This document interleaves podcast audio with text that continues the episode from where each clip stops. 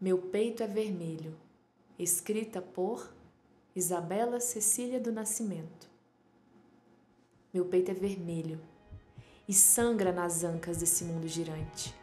Há aqueles que querem afogar meu peito, os peitos, no silêncio das mordaças morais, da tradicional hipocrisia ardida, banhada por correntes incoerentes do ódio, que fizeram sair do armário fascistantes aspirantes.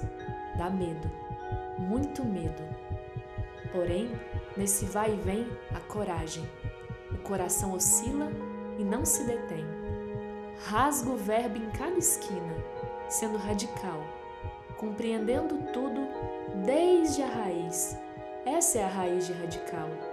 Diferente de um fake news banal, com seus dígitos longitudinais tão superficiais. Como a rapidez do polegar é certeira em cegar. Tiro e coloco óculos tantas vezes para enxergar, tentando não acreditar nessa descrença desgraçada, cheia de ataduras, gritando: volta ditadura! Capaz de destruir os outros que também são você. A face fascista dos faces zapeiam os coeficientes de uma distopia incoerente. Caminhemos em vão? Há tanta confusa ação e a utopia logo ali, na escada, sentada, nos esperando para subir cada degrau. Erguidos, subimos mais, aspirando diversitudes. Respirar é tão democrático, assim como amar.